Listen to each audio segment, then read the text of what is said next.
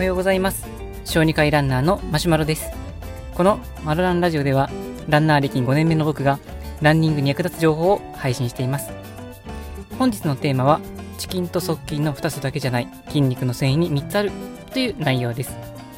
僕は、まあ、ちょっと恥ずかしいんですけど自称ランニング本評論家を名乗ろうと頑張っているところなので今まさにランニングに関係する本を買って読み漁っているところです。で今読んでいるのがランナー筋トレという名前の本でランニングスタイルという雑誌の特集雑誌みたいです。でそこを読んでいますとランナーが鍛えるべき筋肉はタイプ 2A、まあ、タイプの2の A と書いてあって、まあ、正直何それっていう感じでした、まあ、小児科をしていますとあんまり筋肉にそこまでま詳しくなるわけではないと言ってもやっぱり体のことはしっかり分かってないといけないなというふうに思いましたのでちょっと調べました。その調べたことを共有したいと思います。というわけで本日本日のテーマはチキンと側筋の分類筋肉の繊維は3つあるということでお話をしていきたいと思います。大きな分類として、まあ、遅い筋肉と書くチキンと速い筋肉と書く側筋の2つがあるというのはこれ自体は正しいようです。でチキンがタイプでいくとタイプ1タイプ1ですね。側筋がタイプ2と言われています。さらに側筋は細かく分かれて 2A と 2X 2B と分かれますけれども 2B というのはネズミとか小型の動物だけで人間にはないそうなので人間の筋肉は、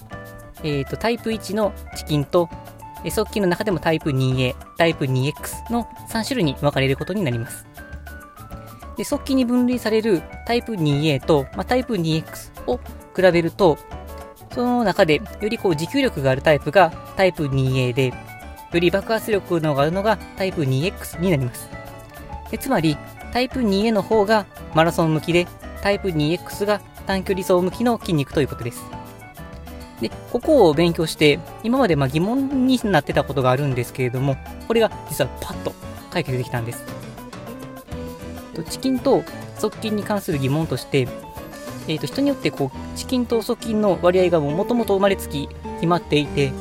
トレーニングによって、まほとんど変わらないという話を聞いたんですけれども、僕自身それを聞いても本当にそうかなっていうふうに疑問があったんです。まあ、実際、そのマラソントレーニングしたら、まあ、長い距離を走れるようになりますし、短距離の練習をすれば、まあ、ちょっとまあ、まあ、プロみたいなムキムキまでならないにしても、ある程度ムキムキになって、まあ、速くなるしっていうふうに思っていたので、まあ、トレーニングによってチキンと側筋の割合が変わると思ってたんですね。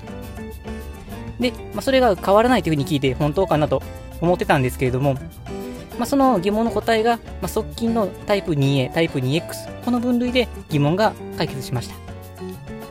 で、チキンから側筋になったり、逆に側筋からチキンになったりということはないようですけれども、まあ、側筋の中での、まあ、2A と 2X の割合、これは変わるようなんです。なので練習内容によって 2A から 2X が増えたりとか、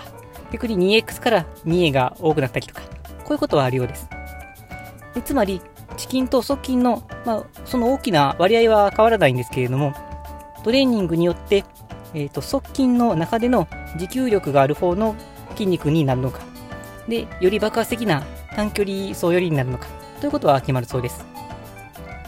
まあ、そうなると、あの練習によって、まあ、側筋の中での割合が変わることによって、マラソン寄りの長距離向きの筋肉になったりとか、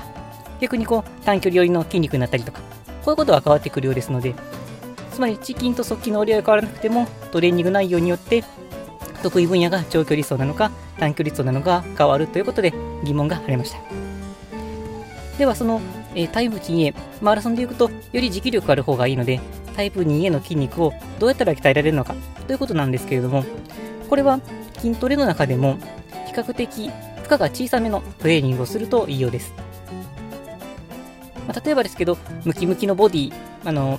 まさにボディービルダーのような、そういうようなボディを目指すのであれば、よく言われているのが、筋トレの、まあ、1セットあたりが6回から7回ぐらいが、まあ、ギリギリやっとできる、これぐらいの強めの負荷というのが、まあ、特にこの筋肉量を増やすのにはいいというふうに言われています。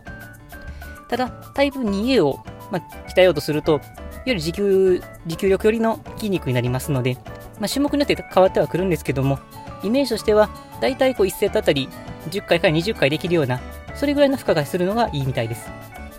まあ、よくこう筋トレの本とか見てると、まあ、20回とか30回とか、そんなできるぐらいの負荷だったら全然筋肉鍛えられないよっていうふうに書いてるものが多いと思うんですけども、まあ、あの、このラジオ聞いていただいてる方は、どちらかというと、マラソンを早く走りたいとか、長い距離を走りたいとか、